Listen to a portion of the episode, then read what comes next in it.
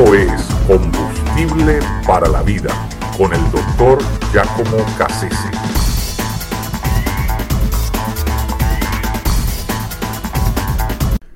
La Gran Muralla China.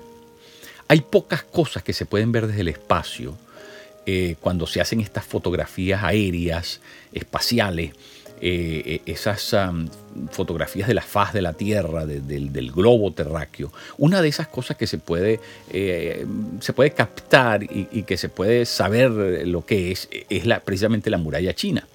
y eso por sí solo nos habla de las proporciones, de las dimensiones tan grandes, alucinantes que fue esta, esta muralla. una muralla que eh, llegó, es considerada una de las maravillas de la humanidad y, ¿verdad? no le falta razón eh, porque es, impresionante. Eh, fue construida, se presume, durante unos 200 años en distintos mm, periodos, bajo distintas dinastías, y finalmente se terminó de construir durante la dinastía de los Ming y, logró, logró su, su objetivo. Realmente el objetivo para el cual había sido construida es que el flanco débil del imperio chino era la, parte norte, eh, por donde continuamente era penetrada, invadida eh, por eh, tribus, bandas de tribus nómadas, ah, mayormente de mongoles y, gente de, de Manchuria. Y entonces eso ponía en riesgo la economía y también la seguridad del imperio chino. Ante eso, eh. Y para proteger lo que se llamaba la ruta de la seda, que era algo, ¿verdad?, que producía grandes eh, dividendos al imperio, bueno, tuvieron que bloquear eso. Eh, costó mucho el, esfuerzo humano, la inversión económica, pero finalmente lograron sellar y, dejar, hacer que el, imperio se convirtiera en algo hermético a esos ataques continuos de estos enemigos que, que lo, que lo rodeaban. Eh, para que ustedes tengan una, idea de, lo que estamos hablando, eh, la, muralla china, la gran muralla china, tiene una, distancia eh, lineal, ¿verdad?, de 20.000 kilómetros, poquito más de 20.000 kilómetros.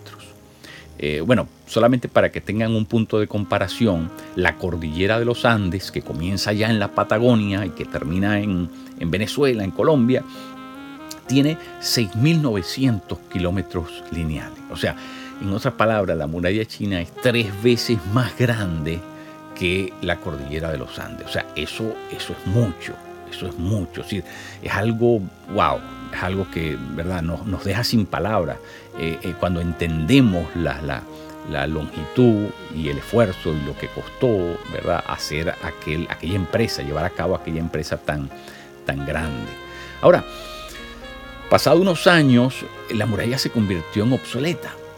Porque eh, no porque realmente la muralla fracasara o, arquitectónicamente tuviera algún desperfecto, alguna falla, no, realmente lo que la hizo vulnerable fue el factor humano. Es decir, quienes vigilaban esa muralla eh, fueron, ¿verdad? Sus voluntades se doblaron ante las ofertas de ganar, eh, ¿verdad?, rápidamente mucho dinero y eso era lo que les ofrecían los enemigos del imperio si los dejaban entrar. Y entonces, bueno, mucha de esta gente cedió ante esa tentación y dejaron incursionar dentro del imperio romano a muchas de estas eh, bandas, tribus mm, que eran saqueadoras y destructivas, muy agresivas además. Eh, así que el factor humano fue el que definitivamente hizo que la muralla ya no, ya no pudiera ser algo confiable. Pasa lo mismo en la vida espiritual. Muchas veces nosotros le atribuimos a Satanás y a su legión de demonios eh, ser nuestro enemigo más férreo, pero realmente nuestro enemigo más férreo no es ese que está allá afuera. Muchas veces somos nosotros mismos somos los, los de adentro, los que estamos custodiando la muralla, somos, ¿verdad? Es decir, mm, son nuestras tendencias, nuestros deseos, nuestras ambiciones, eh, que hace que nuestra voluntad se, doblegue y cedamos, ¿verdad?, ante la tentación que se nos presenta allá afuera. Y, entonces nosotros mismos venimos a ser los peores ah, causantes de, de calamidades y de, desaceleramiento espiritual en nuestras vidas.